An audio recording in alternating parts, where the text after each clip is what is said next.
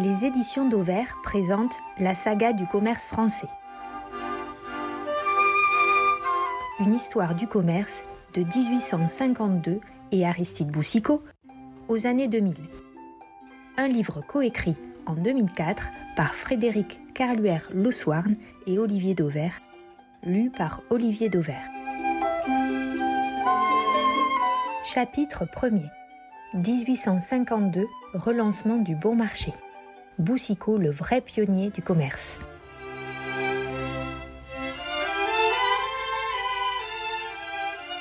Le bon marché est dans l'imaginaire populaire le théâtre de l'un des romans les plus poignants d'Émile Zola, Au bonheur des dames. Au-delà, ce grand magasin parisien est surtout le creuset du commerce moderne grâce au génie méconnu d'un homme, Aristide Boussicot. Discount, choix, théâtralisation, fidélisation, promotion ou encore merchandising, Boussicot a quasiment inventé toutes les techniques qui font aujourd'hui encore les riches heures de la distribution. Fils d'un chapelier de Bellem, une bourgade normande d'à peine 1500 âmes, Boussicot aura en fait dédié toute sa vie au commerce. À 18 ans, quand il abandonne l'échoppe familiale, c'est pour suivre un marchand ambulant, pour apprendre le métier, lance-t-il à son père. Un apprentissage long, plus d'une vingtaine d'années dont l'essentiel passé au Petit Saint-Thomas, un magasin de nouveautés, le jargon à l'époque pour désigner une boutique de textile. Il démarre grouillot, raconte Étienne Thiel. Il est ensuite vendeur, puis second, et consécration, premier, au rayon des châles. Une longue expérience et surtout une conviction. Le commerce traditionnel a vécu. En cause, selon lui, des méthodes de vente par trop obsolètes. En 1852, Boussicot a 42 ans. Il est temps d'entreprendre. Le bon marché existe déjà. Sur 100 mètres carrés, c'est une boutique de nouveautés, rue de Sèvres, une parmi tant d'autres.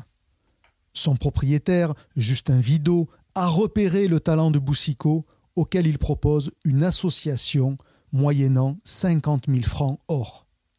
Boussicot apporte surtout ses idées qu'il applique rapidement, transformant le bon marché en prototype du commerce moderne.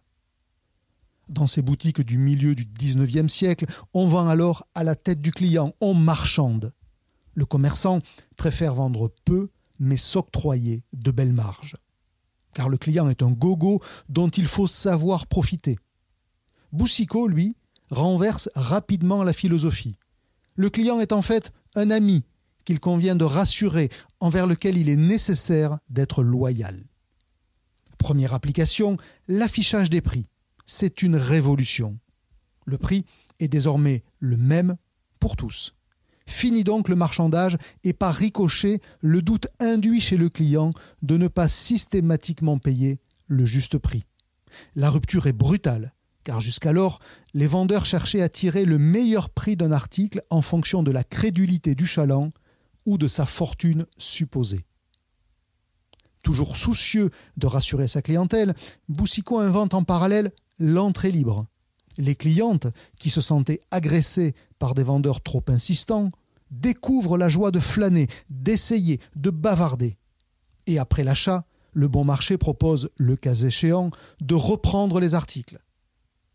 Toute marchandise qui a cessé de convenir ou qui ne répond pas à la garantie donnée est sans difficulté échangée ou remboursée voilà ce qu'explique alors Boussicot à ses clientes.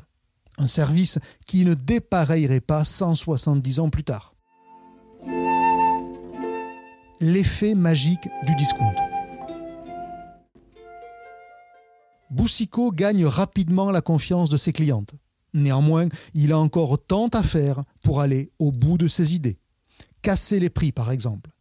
Convaincu de ce qui ne s'appelait pas encore l'élasticité des ventes au prix, il fixe sa marge brute à 13% et demi lorsque les marges de détail atteignent alors 30 ou 40%. Les commerçants en place crient au scandale, laissant planer le doute sur la manière dont le bon marché pouvait proposer de tels prix. Peu importe, les prix bas deviennent l'argument massu de Boussicot qui profite de ses catalogues pour en convaincre les consommateurs au besoin en comparant les prix avec ceux des concurrents. Avec le temps, Boussico découvre aussi l'impact psychologique des prix. Il renonce aux marges uniformes, qui étaient la pratique en cours à l'époque. Il invente les prix d'appel, comprenant que s'il est important d'être le moins cher, il est capital d'en avoir l'image. Et pour ce faire, rien de tel que quelques prix sacrifiés. En témoigne cette scène d'Au bonheur des dames, le roman d'Émile Zola, s'inspirant largement de l'expérience du bon marché. Évoquant ses clientes, Mouret, qui est le directeur du magasin dans le roman, donc Boussico dans les faits, se lance dans une éloge du pricing. Le tout, mon cher, est de les allumer. Il évoque alors les clientes. Et il faut pour cela un article qui flatte, qui fasse époque. Ensuite, vous pouvez vendre les autres articles presque aussi chers qu'ailleurs. Elle croit payer chez vous meilleur marché. Le résultat est au-delà de ce que Boussico imaginait. La rotation rapide des stocks lui permet d'amortir plus facilement ses frais généraux. Le cercle vertueux du commerce.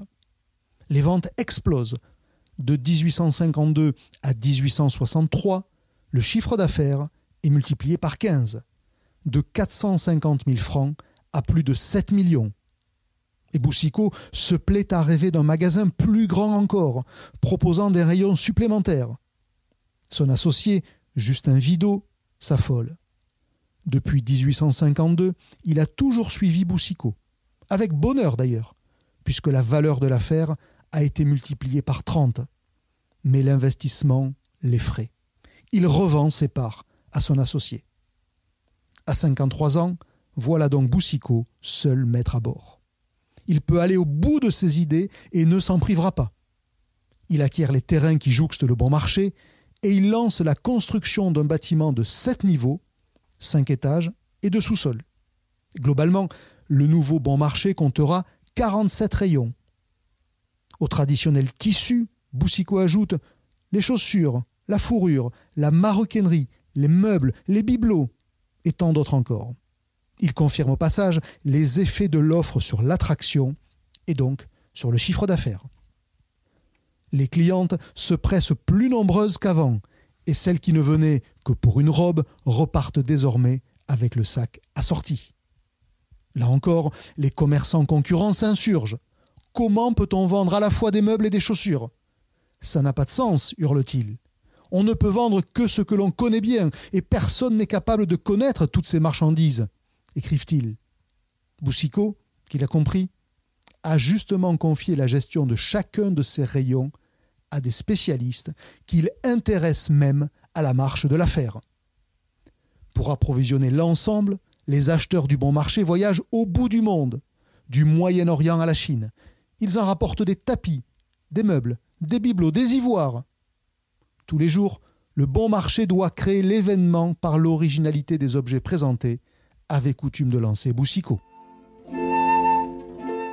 Un merchandising d'intuition. Le nouveau bon marché consacre également les prémices du marketing client et du merchandising. Boussico soigne ses clientes, leur offrant des roses et des bonbons selon les occasions. Pour assurer la notoriété du bon marché, il mise également sur la publicité et il édite même un catalogue qu'il tire à 500 000 exemplaires, initiant au passage la vente par correspondance. Côté merchandising, Boussico multiplie les audaces. Sur les premiers plans de son magasin, il avait imaginé une implantation la plus logique possible. Par exemple, les tissus d'un côté et la confection de l'autre. Logique donc, et facile pour les clientes. Mais deux jours avant l'ouverture, Boussico impose à ses équipes éberluées un grand remue-rayon, revoyant complètement l'implantation de tous les articles. Le résultat, tellement éloigné des plans d'origine, que Boussico doit s'en expliquer devant ses collaborateurs. Ce qu'il faut, leur explique-t-il, c'est que les femmes se promènent pendant des heures, qu'elles se perdent, surtout qu'elles n'aillent pas droite là où elles le souhaitaient, repartant sans rien avoir vu d'autre du magasin. C'est bien le diable si, errant dans ce désordre organisé, elles ne mettent pas les pieds dans des rayons où elles n'avaient pas l'intention d'aller, et si elles ne succombent pas à la vue d'articles qui les accrochent au passage. du merchandising appliqué dès le XIXe siècle. Autre création de Boussico en matière de merchandising et de promotion, le mois du blanc. La scène se déroule dans les premiers jours de 1873. Le bon marché est désert. La cause, un temps épouvantable. Il neige, les rues sont blanches. Boussico comprend alors qu'il doit créer l'événement pour attirer les clientes. Et cet événement sera le blanc. En une nuit, le magasin est redécoré en blanc. Partout des soieries, des draps, du linge de toilette. Partout du blanc. Avec comme toujours un soin particulier accordé à la mise en scène. Le linge de maison est empilé de manière à reproduire une pyramide.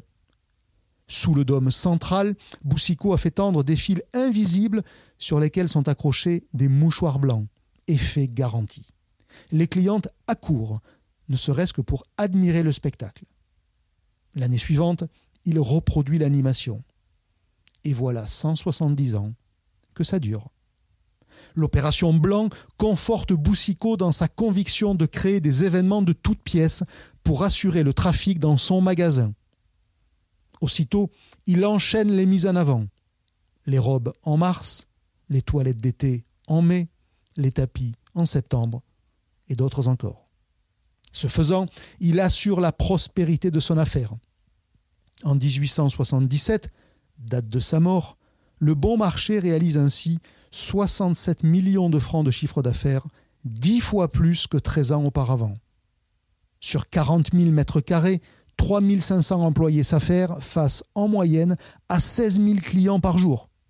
Le commerce moderne était véritablement né. Le succès du bon marché de Boussico a logiquement suscité des vocations, notamment parmi les employés du magasin. Jules Jaluseau, par exemple, avait été responsable du rayon des soies avant de créer le printemps en 1865. De même, la Samaritaine puise ses racines dans l'expérience du bon marché. Louise G, épouse d'Ernest Cognac, qui sont les deux créateurs de l'enseigne, avait été en charge du rayon confection chez Boussico. À l'étranger aussi, le bon marché a été copié, parfois jusque dans le nom. Ainsi a-t-on vu des bons marchés à Liverpool, aux États-Unis et même en Australie. La multiplication de ces grands magasins, c'est le nom qu'ils ont reçu à l'époque, la multiplication de ces grands magasins donc accompagne en fait la révolution industrielle du XIXe siècle. L'économie subit alors une mue profonde. Fini le temps où l'on produisait peu et à des prix prohibitifs. La mécanisation de l'industrie conduit à une production de masse et à bas prix. Logique donc que les formes de vente s'adaptent à cette nouvelle donne et génèrent un commerce de masse. L'avènement des bons marchés, printemps samaritaine, bazar de l'hôtel de ville et autres galeries Lafayette témoignent du dynamisme commercial de l'époque. Et de fait, l'essor du chemin de fer contribue plus encore à la circulation des marchandises, préalable à tout développement d'un commerce de masse. Révolutions industrielles et commerciales. En parallèle, la prospérité des grands magasins inaugure un nouveau visage du patronat, un modèle paternaliste qui marquera la fin du XIXe siècle et le début du XXe. Sur la fin de sa vie, Boussico se fixe ainsi l'objectif d'améliorer la qualité de vie de son personnel, encore fort éloigné du niveau de vie de ses bourgeoises de clientes. Il crée des classes de langue et de musique, installe une bibliothèque et met sur pied un centre médical. Peu avant sa mort, il imagine même une caisse de prévoyance pour ses employés. Ernest Cognac et Louise G marqueront aussi l'histoire de la Samaritaine par leurs initiatives sociales. Tous feront l'objet d'un culte parmi leurs employés bien après leur disparition. Cette générosité sociale illustre à bien des égards l'embourgeoisement des grands magasins. Au fil des ans, les dépenses de publicité ne cessent de s'accroître, tout comme les services à la clientèle. Logiquement, la crise de l'entre-deux-guerres frappera durement les grands magasins, perçus comme trop chers. C'est la fin de l'âge d'or. Dans les années 30, apparaît une version plus agressive du concept imaginé 80 ans plus tôt par Boussico, ce qu'on a alors appelé les magasins à prix unique. Soucieuses de s'adapter, ce sont les enseignes de grands magasins qui réagissent les premières. Le printemps inaugure une boutique à l'enseigne Vente spéciale à prix unique, qui deviendra rapidement Prix unique, tandis que les Galeries Lafayette lancent Monoprix. Les grands magasins ne sont désormais plus qu'une forme de vente parmi d'autres, après avoir été le symbole même de la modernisation du commerce. Mais ceci est une autre histoire qui est à suivre. Prochain chapitre. L'utopie coopérative. 1881. Création de l'Union de Limoges, première coopérative française.